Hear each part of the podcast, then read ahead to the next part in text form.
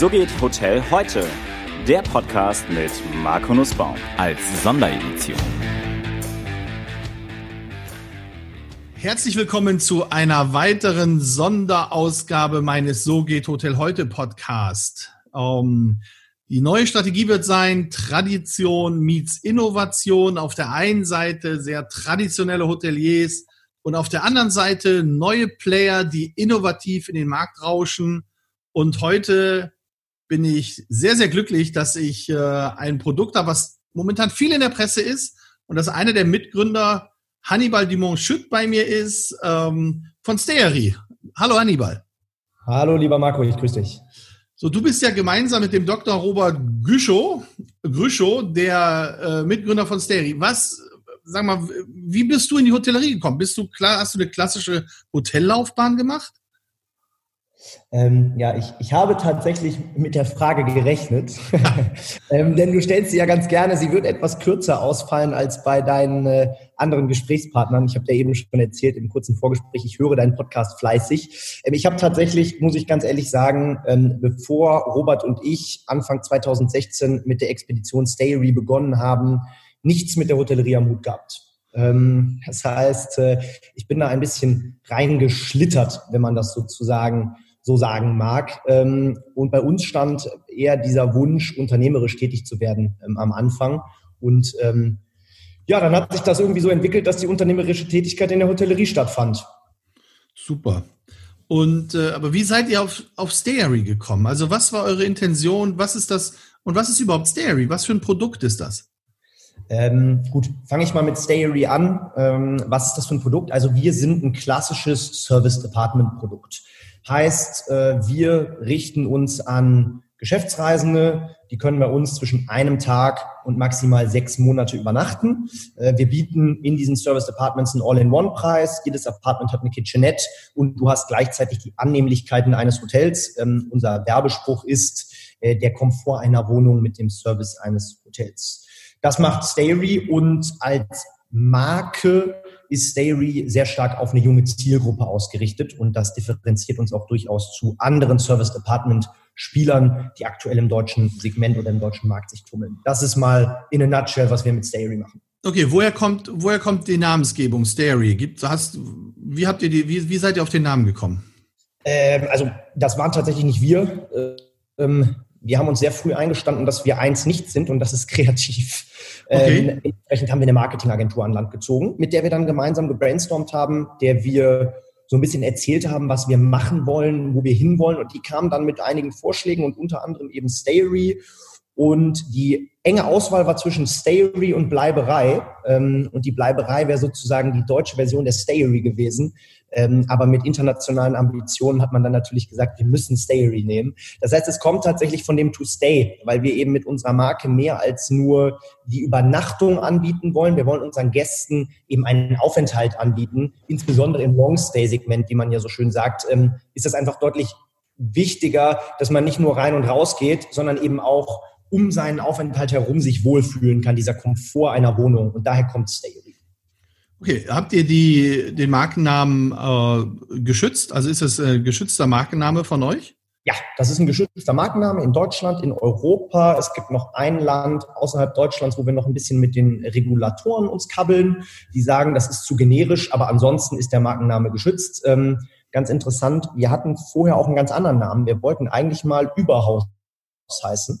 Überhaus? Äh, und da kam dann ein, genau, Überhaus, also sozusagen etwas mehr als das Haus zu sein. Ähm, da kam dann aber ein großes amerikanisches Transportunternehmen und hat angefangen, uns zu verklagen, als wir gerade die Gesellschaft gegründet hatten.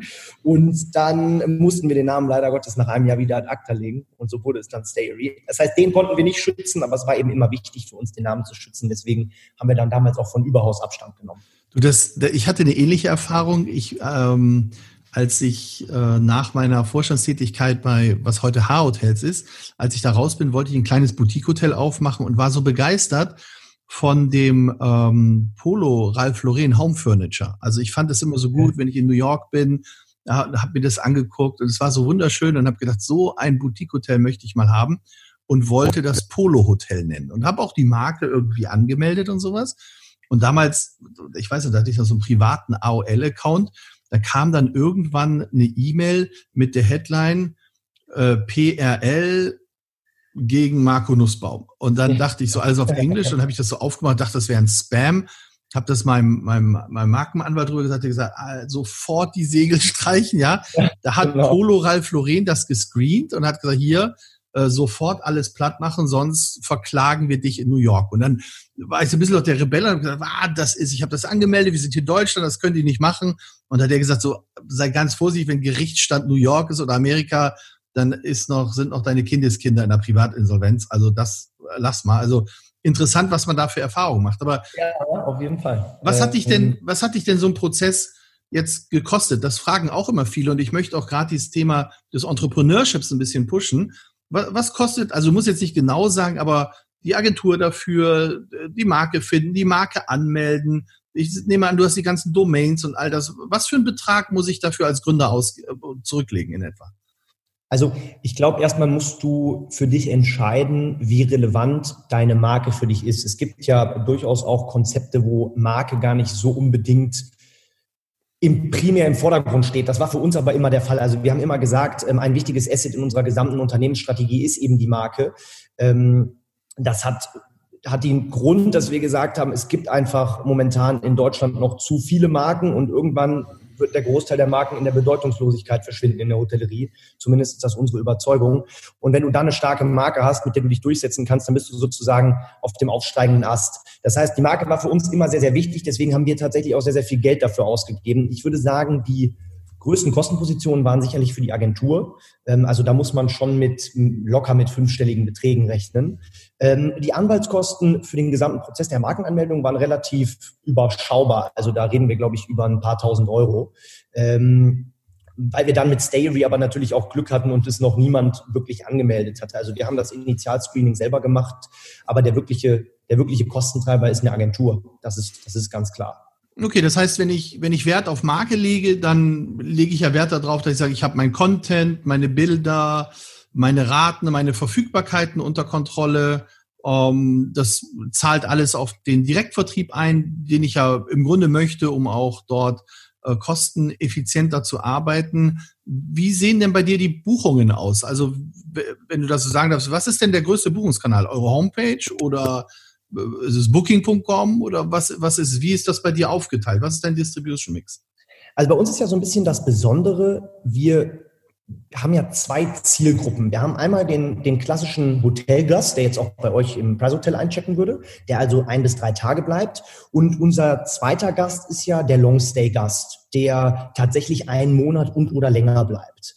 Damit du dir das vorstellen kannst, im Mittel ist unsere Aufenthaltsdauer in Berlin, wir haben ja zwei offene Häuser, eins in Berlin und eins in Bielefeld, ist die Aufenthaltsdauer in Berlin bei circa 26 Tagen. Das ist ein Mittel aus 50 Prozent Gästen, die drei, zwei, drei Tage bleiben und die anderen 50 Prozent, die eben tatsächlich anderthalb bis zwei Monate bleiben. Und die beiden unterschiedlichen Kundengruppen, die akquirieren wir durchaus über unterschiedliche Kanäle. Ähm, gerade in dem Long-Stay-Bereich sind wir brutal stark über die eigene Website, was aber auch daran liegt, dass die Plattformkonkurrenz etwas überschaubar ist und dass der Gast fast immer noch irgendwie dieses persönliche, diesen persönlichen Touchpoint zum äh, Beherbergungsbetrieb haben möchte. Also wenn du zwei Monate irgendwo übernachtest, dann tust du dich schwerer, den Aufenthalt mal kurz über ein Airbnb oder ein Booking zu buchen, als wenn du einfach nur drei bis fünf Tage unterwegs bist. Das heißt, im Longstay-Segment liegen wir, glaube ich, bei 80 Prozent eigene Website und oder Telefon slash E-Mail, also Direktvertrieb auf welche der drei Arten auch immer. Ähm, und im Shortstay-Segment, ähm, gerade in einem Markt wie Berlin, ähm, aber auch in Bielefeld, sind wir natürlich auch auf den OTAs gelistet. Ich würde sagen, da ist der Mix aktuell bei so 50 Prozent OTA, 50 Prozent Direktvertrieb. Ähm, und was die OTAs angeht, in Berlin Booking der stärkste, in Bielefeld interessanterweise als sehr mittelständischer Markt HRS noch sehr stark. Gut, weil da das Corporate-Geschäft wahrscheinlich kommt. Genau, weil da das Corporate-Geschäft natürlich für uns entscheidend ist. Ähm, aber auch da sind wir eigentlich mit dem Split 50-50 relativ zufrieden. Also wir haben es ganz gut hinbekommen. Wir haben, glaube ich, eine, eine Website, die recht usable ist, ähm, den, den Gast sehr schnell über unsere Website auch zu konvertieren und wir versuchen, wenn ein Gast einmal über Booking kam, ihm klarzumachen, dass er danach nicht nochmal über Booking kommen sollte. Ähm, und so verlieren wir ähm, nicht allzu viel Provision an die großen Plattformbetreiber, zumindest bei den wiederkehrenden Gästen. Okay, wie groß ist dein IT-Investment pro Jahr, so IT- und Tech-Investment? Ähm, ja, wir arbeiten daher mit derselben Agentur zusammen, mit der auch Price Hotel zusammenarbeitet. Ha! Die, ja, die quasi mitgegründet haben im Hotelbereich. Ja, sehr gut. Mir vermittelt. Ich weiß es noch ganz genau. Du ja, ja, ja, wir vermitteln euch sehr viel. Das könnte auch Pricery anstatt Stayery heißen. Nee, nee, ja, alles gut. nee, ähm, du, also das sind auch Beträge, die, ähm, also im Jahr kann ich das im Jahr hast du laufende Maintenance-Kosten, aber dann steht es natürlich immer so ein bisschen, kommt es immer ein bisschen darauf an, wie viele Projekte wir gerade anschieben. Also wir haben ja nicht am Anfang ähm, Hunderttausende von Euro in die IT-Infrastruktur investiert, bevor wir überhaupt losgelegt haben, sondern wir haben am Anfang eine saubere Website gebaut, ähm, haben uns ein sauberes PMS rausgesucht und haben dann eine. Mit welchem PMS arbeitet ihr?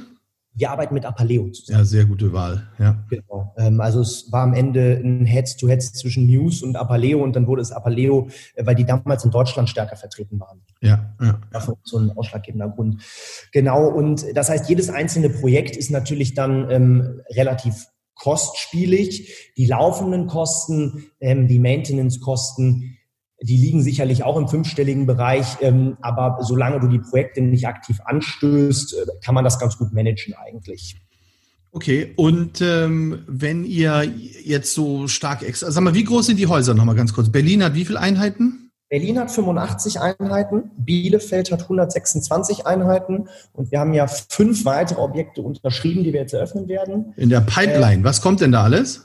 Was auf jeden Fall unterzeichnet ist, ist äh, Köln und Frankfurt. Das steht nächstes Jahr an. Darfst du schon sagen, welche Lagen das sind? Ja, das darf ich sagen. Köln ist es die Vogelsanger Straße 202 in Ehrenfeld. Ähm, okay. In Frankfurt ist es ähm, am Rande von Sachsenhausen. Ähm, und dann kommen noch Mönchengladbach, Dresden und Stuttgart dazu. Genau, in Dresden sind wir auch Nachbarn. Ne? Genau, in Dresden so, sind wir ja in der Großheiner Straße mit der Listgruppe Nachbarn. Das sind also die fünf Projekte, die in der Pipeline sind und da Range 30 Einheiten in Köln, ähm, das kleinste, und 153 Einheiten Stuttgart, das größte. Okay. Die, also, die, Real Estate, die, die Real Estate, gehört die euch oder pachtet ihr die an? Wie, wie macht ihr das? Wir sind tatsächlich reiner Betreiber. Das heißt, Opco und Propco sind getrennt und dementsprechend mieten wir oder pachten wir die Immobilien. Ähm, ursprünglich war tatsächlich unsere Idee, also als Robert und ich ähm, mit, mit, diesem, mit dem Thema Stayry in die Selbstständigkeit gestartet sind, ähm, dass wir immer auch die Immobilie mit einem Partner besitzen wollen. Das stemmte daher, dass wir gesagt haben, also kein Verrückter gibt zwei Jungs, die noch nie in der Hotellerie gearbeitet haben, einen Pachtvertrag mit einem Volumen von x Hunderttausenden von Euro. Du kennst ja die Summen, über die wir da reden. Ja. Ähm, das hat sich dann aber irgendwie im Laufe der Zeit revidiert und wir konnten auch externe von unserem Konzept überzeugen und haben uns dann, wie man so schön sagt, Asset Light aufgestellt, einfach um schneller zu wachsen. Wenn wir immer das Kapital für die Immobilien aus der Gesellschaft stemmen müssten, dann wäre so ein Wachstum gar nicht nötig. Okay, und macht ihr für jede einzelne, für jedes, für jeden, für jedes einzelne Objekt eine eigene GmbH?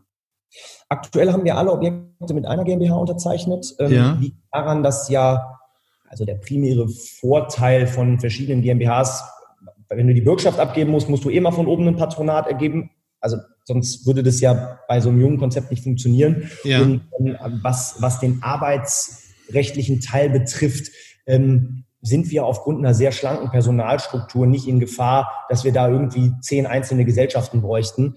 Ähm, da haben wir uns gesagt, wir ersparen uns den administrativen Aufwand, da zehn unterschiedliche Jahresabschlüsse zu machen und äh, konsolidieren das alles über die Muttergesellschaft. Okay. Welche Sicherheiten gebt ihr? Also, oder wie hoch sind die Sicherheiten, die ihr gebt? Also drei Monate, sechs Monate, zwölf Monate, Versicherung? Also du kannst, dir, du kannst dir unseren Pachtvertrag ziemlich identisch zu einem Hotelpachtvertrag vorstellen. Es sind dieselben Zuschüsse, das sind dieselben Laufzeiten, das sind auch dieselben Sicherheiten. Das heißt, ähm, zwischen, momentan zwischen neun und zwölf Monaten alles dabei. Und dann äh, Bürgschaft einer deutschen Versicherung oder einer deutschen Großbank. Also okay. den klassischen Text, den wir alle von unseren Anwälten vorgelegt bekommen. Ja, ähm, du hast gerade gesagt, ihr, ihr, betreibt das sehr, sehr effizient mit wenig Personal. Wie viel, wie viel Personal braucht ihr so pro Standort dann? Was, wer läuft da alles rum bei euch? Also wir haben uns so aufgestellt, dass wir versuchen, alle Stabsfunktionen zentral zu steuern, bei uns in Berlin im, im Head Office. Und an den Standorten findet tatsächlich nur noch diese Rolle des Gastgebers statt, weil wir eben äh, uns da so ein bisschen von Airbnb was abgeguckt haben, weil wir gesagt haben, naja, wenn ich in so ein Service Department reinkomme, dann möchte ich eigentlich begrüßt werden und es soll auch so aussehen, als würde die Person gegenüber wirklich wollen, dass ich in dem Service Department übernachte. Deswegen haben wir versucht, unseren Mitarbeitern vor Ort alles wegzunehmen, was nicht am Gast arbeiten bedeutet und haben das eben in Berlin zentralisiert und dementsprechend haben wir in Bielefeld für die 126 Zimmer vier Mitarbeiter und in Berlin für die 85 Zimmer drei aktuell. Plus ein äh, auf 450 Euro Basis ähm, Hausmeister, der unser Haus in Schuss hält. Okay, und äh, zuzüglich Housekeeping.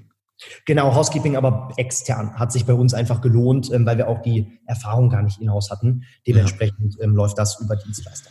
Ja, wie viele Leute habt ihr bei euch in, der, im, in Berlin in der Zentrale sitzen? In der Zentrale sind wir aktuell neun Leute, inklusive der beiden Gründer. Ähm, ja. Da muss man aber dazu sagen, dass da mindestens mal 3,5, wenn nicht sogar vier für die Expansion zuständig sind und nicht für den reinen Betrieb der Objekte. Okay. Jetzt, jetzt steht auf eurer Website das, was eigentlich, sagen wir nicht böse gemeint, aber bei vielen immer steht, viel Design, neueste Technologie, Technology, Community. So. Äh, was, was ist denn euer Designmerkmal? Also ich weiß, bei, bei Dings, bei Preishotel hat mir gesagt, Karim Rashid ist ein Signature Brand, alles, was da steht, kommt irgendwie aus seiner Feder und ist mit ihm abgestimmt. Was ist, was ist euer Designmerkmal?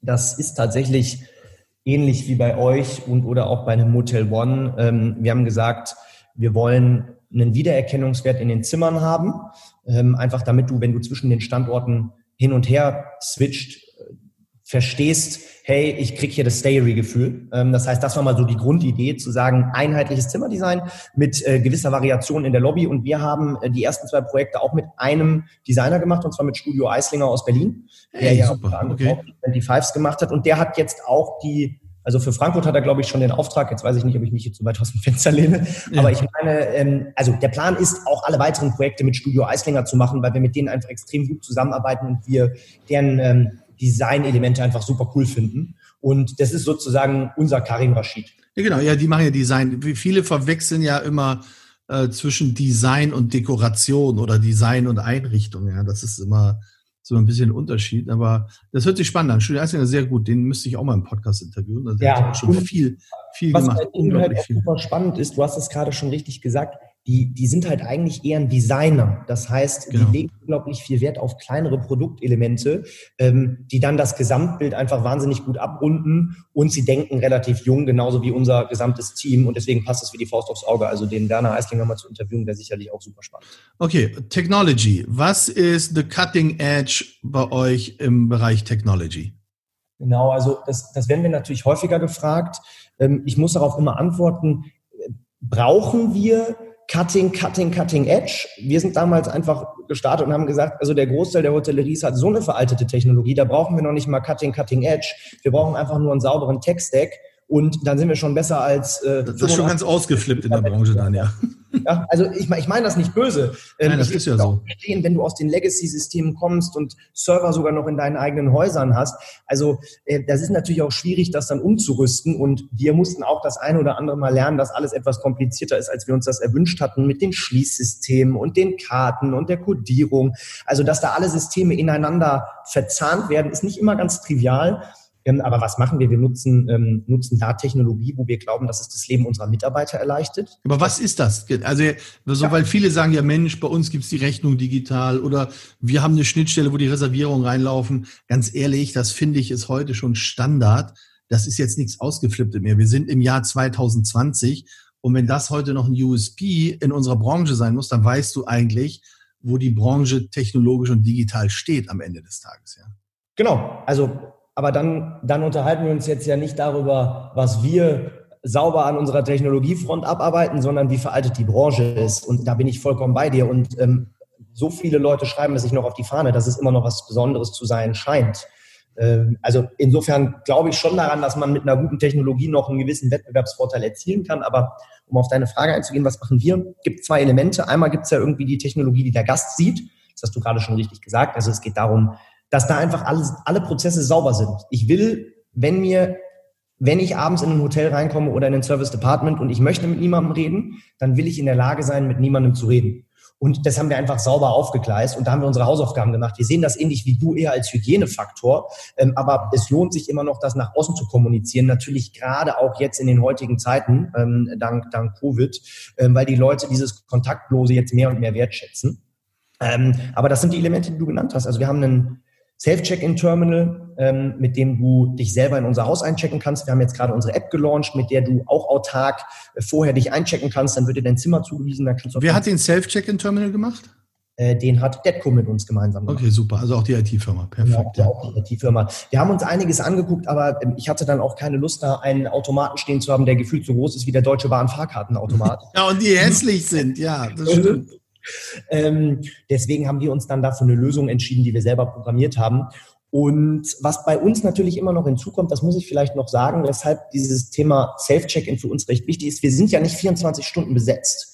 Als Service Department sind wir ähm, meistens nur zwischen 7 und 23 Uhr besetzt. Das heißt, wir müssen diese Technologie sauber aufgleisen, weil sonst stehen unsere Gäste um 1 Uhr, wenn sie in Bielefeld anreisen, vor verschlossenen Pforten.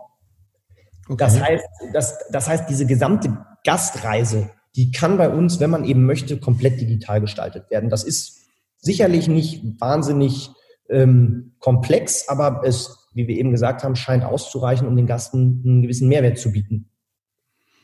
Okay. Ähm, jetzt, äh, sage ich mal, kam, äh, glaube ich, Ende des letzten Jahres eine Message, dass äh, CBRE Global bei euch eingestiegen ist oder mit euch investiert. Ähm, ist das der, was, was hat's damit auf sich gehabt? Also was, wie investieren die? Investieren die in Immobilien? Habt ihr einen Teil eurer Betriebsgesellschaft verkauft? Wie, was ist das Investment gewesen? Das Investment ist tatsächlich eine Kooperation auf Immobilienseite. Das heißt, okay. Ähm, wir haben CBI EGI auf der Expo kennengelernt über einen ähm, anderen Geschäftspartner von uns. Und die ähm, Damen und Herren von CBI EGI, die sitzen ja in London, hatten wahnsinniges Interesse daran, in Deutschland im Bereich Service Department zu investieren, haben aber immer gesagt, sie möchten nicht ähm, einzelne ähm, unterschiedliche Betreiber in ihr Portfolio legen, sondern würden das gerne mit einem Betreiber gemeinsam machen. Und das ist dann das Joint Venture, was wir mit CBI geschlossen haben. Das heißt, es ist ein Development Fonds. CBI ähm, hat das Kapital, mit welchem die Grundstücke angekauft werden. Ein dritter Partner im Bunde, CR Investment. Das CR Investment, ne? ja, okay. Genau. Die sind sozusagen für die Entwicklung der Grundstücke verantwortlich und wir sind Pächter dieser Grundstücke. Also für uns ein reiner Betriebsstil auf Expansionsseite. Wir haben keinerlei Shares an unserer Betreibergesellschaft an CBI EGI abgegeben. Da sie ein Immobilienfonds sind, ähm, hätte das irgendwie, glaube ich, wenn ich das richtig verstanden habe, auch ähm, nicht ganz so leicht funktioniert. Okay, gibt es eine, gibt's eine Richtlinie oder gibt es irgendwie eine Zielsetzung, dass man sagt, okay, die nächsten fünf oder zehn Projekte machen wir mit euch zusammen oder ist das offen?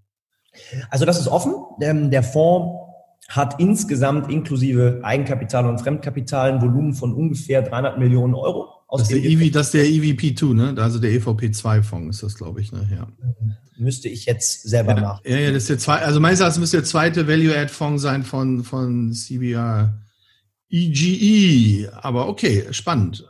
Genau, aber wir sind nicht, also CBI ist ähm, natürlich nicht unbedingt nur an uns gebunden, was jetzt die Asset-Klasse angeht. Die können auch in Hotels investieren. Wir sind ja. halt der, der Preferred Partner für Service Department. Ähm, aber wir können auch mit anderen Partnern expandieren als mit CBI. Also zum Beispiel unser Deal in Stuttgart ist jetzt mit einem ähm, regionalen Stuttgarter Entwickler. Ähm, also das heißt, es ist einfach eine weitere Möglichkeit, die uns enorm enorm schnelles Wachstum ermöglicht, weil ähm, auf der Immobilienseite, und das weißt du ja auch, äh, ist äh, Lage, Lage, Lage und danach kommt Kapital. Ähm, und zumindest mal das Kapital ja. haben wir jetzt, um ähm, weiter schnell und aggressiv zu expandieren. Okay, jetzt hast du, sag ich mal, jetzt hast du in Amerika, hast du, ist es ja ein Konzept, was vorgelebt worden ist, zu sagen, du hast die Gemütlichkeit von einem Airbnb und du hast die Strukturen und die Verlässlichkeit eines Hotels hinten dran. Ja. Also ich glaube, Domio ist damals ist sehr groß geworden, Sonder, Lyric, dann genau. hast du Blue Ground noch. Und äh, in Deutschland hast du meistens Limehome, die sind sehr stark und die Jungs aus Berlin, Cozy ja auch, die, die genau, jetzt angefangen genau. haben. Äh, in welchem, wie, hast du Sorge oder gehst du davon aus, dass vielleicht auch dort eine Konsolidierung am Markt stattfinden wird, dass ihr sagt, hey, wir, wir führen die Unternehmer zusammen, um größer dagegen, um, um, um größer zu werden? Also ich kenne die Jungs von Leimholm und Cosi natürlich auch sehr gut. Ähm, da gibt es jetzt noch keine Gespräche, äh, die Geschäfte zusammenzuführen. Ich glaube, dieser Markt ist tendenziell noch recht jung. Ähm, das heißt, ich glaube, da wird es etwas länger dauern, bis die Konsolidierung eintrifft. ähm, als jetzt in der klassischen Hotellerie. Also man redet ja darüber, dass es in der Hotellerie langsam mal losgehen sollte. Ja, das wird jetzt auch losgehen. Also ich glaube, da lässt, das lässt sich gar nicht, das lässt sich gar nicht vermeiden, ja. Ähm, und äh, Robert und ich, wir sind so unterwegs, dass wir sagen, wir schließen nichts aus, ähm, aber es steht zumindest aktuell nicht auf der Agenda, weil wir mit den Projekten, die wir vor der Brust haben, ähm, das sind dann in, in, Summe, glaube ich, jetzt knapp 750 Zimmer. Wir sind gerade noch an anderen Projekten dran, also wir hören ja nicht auf, ähm, glaube ich, auch alleine eine vernünftige Größe auf die Beine gestellt bekommen in den nächsten Jahren, ähm, damit das Unternehmen sich sehr positiv weiterentwickelt. Ja, das ja hört sich, das hört sich gut an, Hannibal. Das hört sich richtig gut an. Frage nochmal, habt ihr ein, habt ihr ein Kundenbindungsprogramm? Weil momentan sieht man ja so eine Entwicklung, dass man sagt, es ist eigentlich im Rahmen der Plattformökonomie, du hast Loyalty Programs versus OTAs. Ähm, was ist denn so, habt, habt ihr ein Loyalty Program oder plant ihr mit einem Loyalty Program? Also als junges Unternehmen hast du ja immer dieses Thema, dass du sagst, du musst gucken, wo du deine Ressourcen investierst. Ähm, ja. Wir haben das Thema auf der Agenda stehen, aber muss man ganz ehrlich sagen, mit zwei offenen Häusern lohnt sich das für uns aktuell noch nicht, da großartig in ein Loyalty-Programm zu investieren. Ähm, das würden wir, glaube ich, angehen, wenn fünf, sechs Häuser mal ihre Pforten eröffnet haben. Vorher müssen wir einfach über einen extrem guten Service und über ein super Produkt dafür sorgen, dass der Gast wieder zu uns kommt. Ähm, und gerade im Corporate-Bereich in so Märkten wie Berlin und Bielefeld hast du ja vor allem in einem Markt wie Bielefeld, eine hohe Wiederkehrerzahl. Und wenn die halt ein, zwei Mal ein gutes Erlebnis bei dir haben, dann ähm, brauchst du auch nicht mehr zwingend das Loyalty-Programm. Ich habe das Gefühl, damit kriegst du die ganz großen Corporates, ähm, weil da halt im Rahmen der Mitarbeiterbindung auch auf Loyalty-Programme sehr viel Wert gelegt wird. Aber erstmal sind wir so unterwegs, dass wir sagen, gutes Produkt, guten Aufenthalt, tolle Mitarbeiter, die den Gast äh, ein Lächeln aufs Gesicht zaubern. Und bisher haben wir die Erfahrung gemacht, dass der Gast dann auch echt gerne wiederkommt. Okay. Ja, Mensch, das, äh, das hört sich alles sehr, sehr spannend an. Also das ist, ich finde das toll, mit welchem, welchem unternehmerischen Elan ihr da rangeht und hoffe, dass das Motivation ist für viele, für viele Hörer, dass vielleicht auch darüber erzählt wird, was eigenes auf die Beine zu stellen. Ich glaube ja, dass heute gerade durch Technologie und durch die Digitalisierung die Möglichkeiten so groß sind, was eigenes zu machen, dass man sich nicht immer irgendwie als Konzernmarionette bewegen muss, ähm, sondern dass man auch sagen kann, hey, ich, ich, ich baue hier unternehmerisch was auf und ich finde das ganz, ganz großartig. Hannibal, die Zeit vergeht super schnell. Wir haben dein Produkt super gut durchbekommen. Also ich danke dir recht herzlich. Das war, war richtig spannend. Ich wünsche dir viel, viel Glück für die weitere Entwicklung. Ich hoffe, wir bleiben in Kontakt und ich hoffe, ich werde noch viel von dir hören. Also herzlichen Dank für deine Ausführungen. Ganz lieben Dank, dass ich äh, hier sein durfte und dir und euch weiterhin eine gute Zeit. Danke euch.